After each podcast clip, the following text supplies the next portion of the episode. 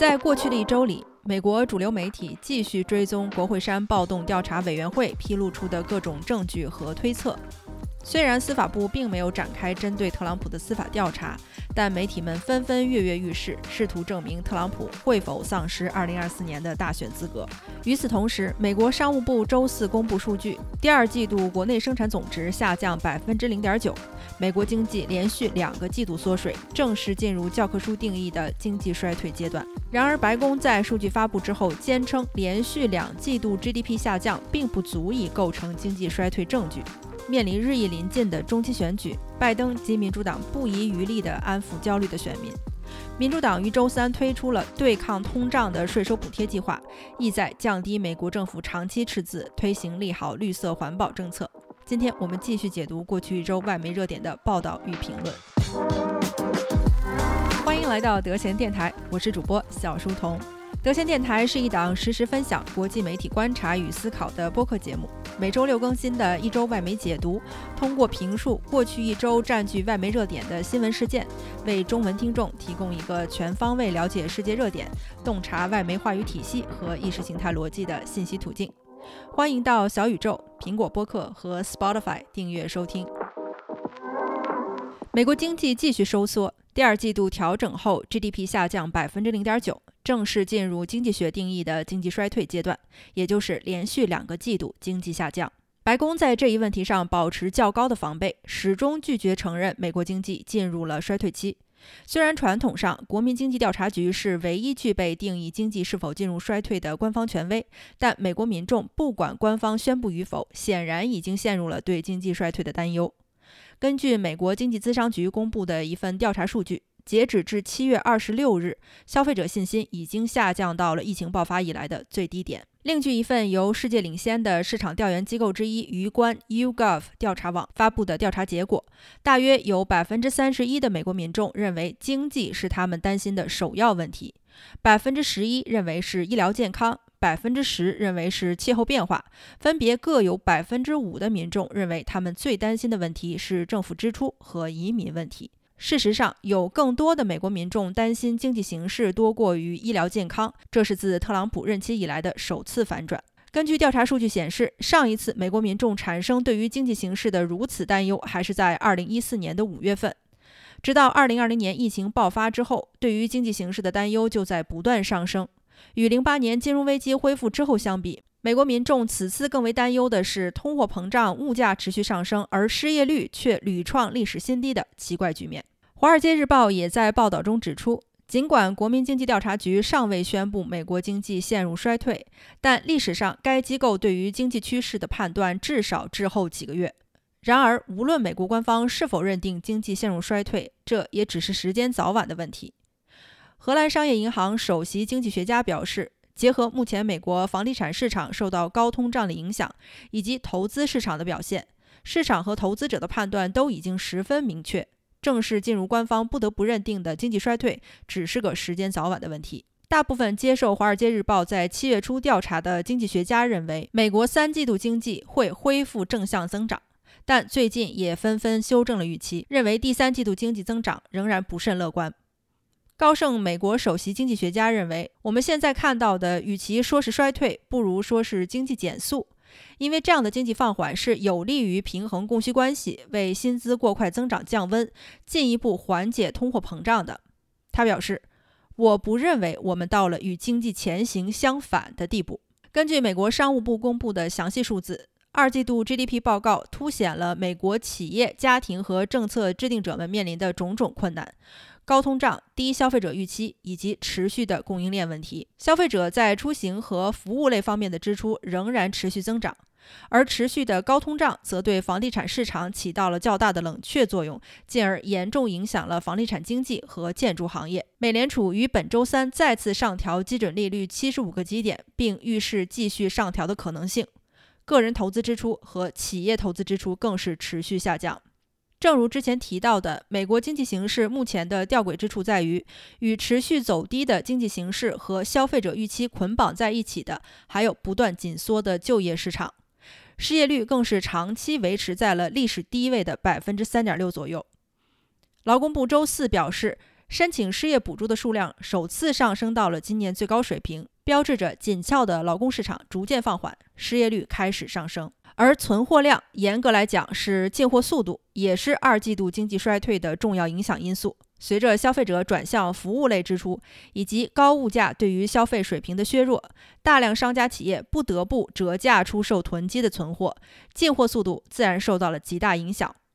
沃尔玛在周一时表示，旗下的连锁店和山姆会员店都纷纷降价清仓。在一片低迷的经济数据中，出口数字则显得十分亮眼。由于对美国商品的需求和国际游客的回流，二季度出口增长高达百分之十八。虽然一些经济学家认为，排除容易波动的存货数据和贸易数据的最终国内生产总值更能体现经济水平的实际表现，但二季度的最终国内生产总值仍然下降了百分之零点三。对于如此尴尬的经济数据，不同媒体也给出了不同的解读。经济学人在七月二十八日刊中的文章认为，虽然占据世界经济百分之六十的发达国家经济确实放缓了，但除了经济增速以外的其他数据却显示，发达国家，尤其是全球最大经济体美国的经济表现仍然十分强劲，且美联储的紧缩货币政策还未发挥其全部作用。在这里，我需要提醒一下各位听众朋友，以下内容何不食肉糜的含量较高，请大家稍安勿躁。经济学人的这篇文章采用了与美国国民经济调查局相似的数据组，除了 GDP 以外，还结合就业率、工业生产、消费支出等数据，综合分析和判断经济走势。根据经济学人的判断，大部分发达国家不但没有进入衰退，反而还在经济增长阶段，只是增速显著放缓而已。根据经济学人的分析。发达国家家庭在疫情期间积累的剩余存款，也就是日常开支以外的可支配存款，高达三万亿美元。根据摩根大通的数据显示，美国较低收入家庭中，今年三月份的现金流也比二零一九年要高出百分之七十。民众对于个人财务状况的信心，显然高于对整体经济形势的信心。纵观欧盟国家，普通家庭中大约有三分之一认为家庭财务状况比1980年以来要更好。在美国，认为在接下来三个月内无法偿还信用卡、车贷、房贷等个人债务的人数也达到了非常低的水平。注意，这里并没有引用实际数字，只有形容性的表述。根据英格兰银行和摩根大通分别对英国和美国的跟踪分析，消费者支出仍然保持在一个稳定的水平。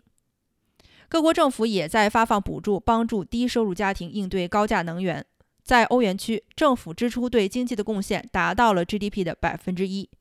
英国政府也在给低收入家庭发放补助，应对物价上涨。但是，文章也承认，面对可能继续上升的能源价格，英国政府发放的补助帮助有限。企业表现也十分令人欣慰。文章继续写道：发达国家中空缺岗位与失业人口比例持续维持在历史高点。根据求职网站 Indeed 公布的数据，澳大利亚的空缺岗位到达了疫情前的两倍，美国的每一位失业人员则对应了超过两个空缺岗位，由此导致就业市场紧张，劳动力供应远远不足。从整体来看，由世界发达国家组成的经济合作与发展组织成员国的失业率远低于疫情前水平。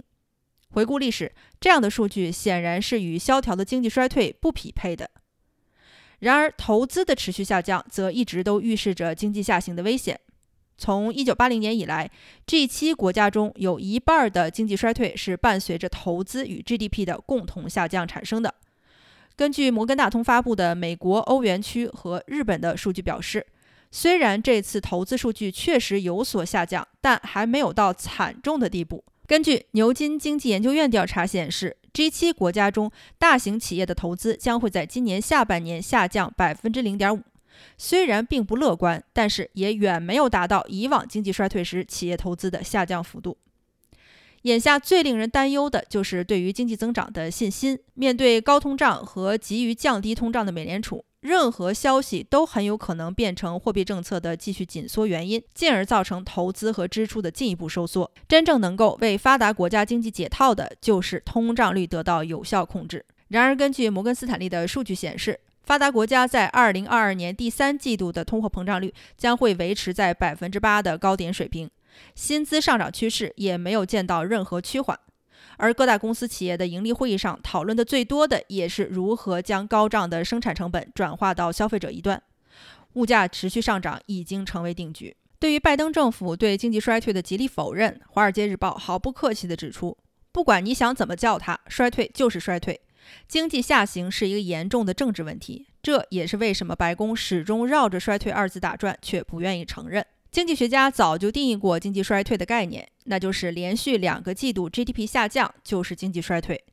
虽然这个定义并不完美，但是它也能够概括自二战以来的所有经济下行阶段。”然而，拜登政府在面对2022年第一、第二季度连续下降的 GDP，铁了心地秉承着抛开事实不谈的态度，就是不肯松口承认这个最基本的经济学概念在现实中的表现。白宫官网上的声明写着：“这既不是官方定义，也不是经济学家衡量经济表现的方法。”这份声明甚至得到了财务部长耶伦在电视节目上的公开背书。白宫把这个烫手山芋扔给了国民经济调查局。但是大家都知道，国民经济调查局的数据和判断从来都是十分滞后的。以零七到零九年经济危机为例，直到经济衰退一年以后，国民经济调查局才正式宣布美国经济进入衰退。更有甚者，历史上有时候经济衰退都已经结束了，国民经济调查局才刚刚为衰退盖章。作者接着批评道：“白宫在经济衰退问题上大玩文字游戏，顾左右而言他，正是经济问题政治化的危险后果。”拜登的经济顾问是为了给国民经济调查局争取更多时间，更是为了给十一月的中期选举争取时间。美国行政系统从来就没有官方任命过国民经济调查局为经济衰退发言人。历史上，联邦政府也一直都是根据经典经济学教科书里的概念来判断经济形势走向的。拜登的经济顾问团队在否认经济衰退概念的时候，应当格外三思而后行。毕竟，他们在过去一年中不断地强调通胀只是短暂的。而这样的谎言始终无法自圆其说，导致美国进入有史以来最严重的高通胀时期。希望我们不要重复通胀谎言，在白宫的否认中迈入真正的经济衰退。面对低迷的经济形势，民主党议员于周三宣布推出一项提高企业税收和限制处方药价格的法案，旨在帮助缓解通胀。这项法案将会提高政府在对抗气候变化和医疗健康等项目上的支出，有可能进一步提升物价压力。但总体而言，根据参议院民主党团，这项法案将会在十年时间内将联邦赤字降低三千亿美元。如果顺利通过，由民主党参议员 Joe Manchin 和 Charles Schumer 联名提出的降低通胀法案，将成为美国近代最有影响力的经济政策之一。根据联邦预算委员会估计，这项法案将会投入大约三千八百五十亿美元到对抗气候变暖和鼓励美国本土绿色能源生产领域。并将有助于美国整体经济减少碳排放。Manchin 和 Schumer 议员认为，这一法案的实施将帮助美国在2030年达到减排40%的目标，非常接近拜登总统承诺的在2030年将碳排放减少到50%的目标。该法案将会对美国的大型企业征税，筹集大约4700亿美元，用于鼓励企业生产可持续能源，鼓励普通家庭将传统能源转化为绿色能源。在医疗健康方面，民主党在2020年就曾经打出过改革医疗方案的宣传口号。这次的法案终于可以兑现其最大的保障，那就是允许医疗保险 Medicare 谈判处方药价格，并且让医疗服务价格更为低廉。这将是近十年来美国医疗系统最为重大的改革举措。这项长达七百多页的法案包含了诸多要点：两千六百亿美元的清洁能源退税。八百亿美元的电动汽车家用绿能补贴，十五亿美元的沼气减排奖励，两百七十亿美元的绿色银行用于投资清洁能源科技、传统能源开采保障、煤炭工人黑肺病医疗补偿等等等等。对于这项民主党提出的名为“对抗通胀”的法案，各方意见自然大相径庭。共和党议员已经表示出强烈担忧，警告这些举措将会进一步的挫伤美国经济。特朗普任期的财政部高级官员 Steve Myron 表示，这项法案中的税收措施将会加速通胀，进一步降低供应。他认为，现有的政策手段已经给供应侧造成了巨大的干扰，提高税收更会进一步加大企业负担。在一个需求大于供应，导致通货膨胀居高不下的形势下，我不认为给供应侧施压是解决问题的好办法。华尔街日报发布于七月二十八日的社论认为，新的税收和价格管制手段将会是利用政策为绿色能源企业输出利益的新手段。文章开篇就讽刺道：“民主党实在是会挑时机，经济近乎衰退的档口，民主党推出的这个提高税收、加大支出的法案，居然叫做降低通胀法案，实在是讽刺之极。难道他们希望通过让企业投资和经济双重冷却来降低通胀吗？”文章指出。Manchin 议员四处兜售这项法案，仿佛这就是财政赤字和传统能源的救星。其实更恰当的名字应该是“降低企业投资和添乱法案”，因为这四千三百三十亿美元的环保和医疗支出，以及六千一百五十亿美元的加税和药品价格管制，实在是给当前经济形势最大的重创。单说其中那条针对年收入超过十亿美元企业征收最少百分之十五的联邦企业税。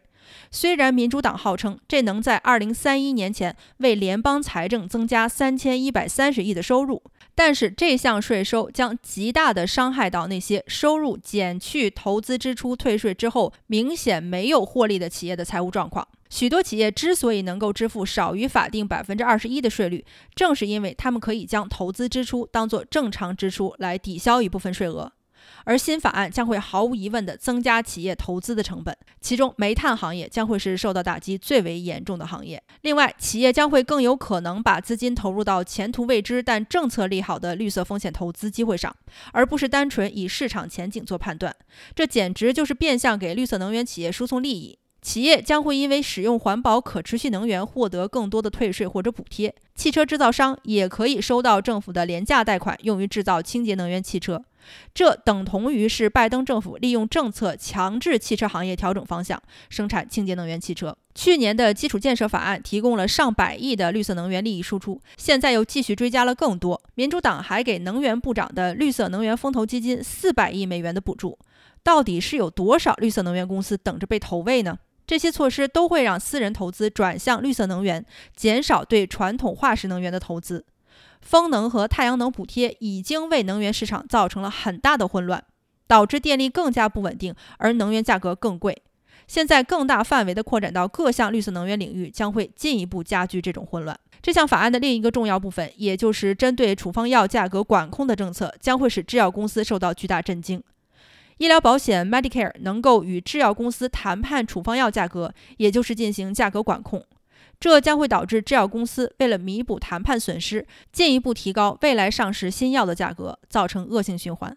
而平替药品公司由于价格不断的下降，也会失去生产平替药品的动力，最终仍然会伤害到普通消费者。而华盛顿邮报的社论则认为，这项法案是值得庆祝的阶段性胜利。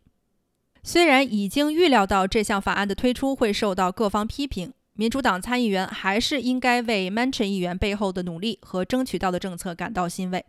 文章评论道：“这项法案中的税收政策，无论是从政策角度还是从政治角度，都是非常聪明的举措。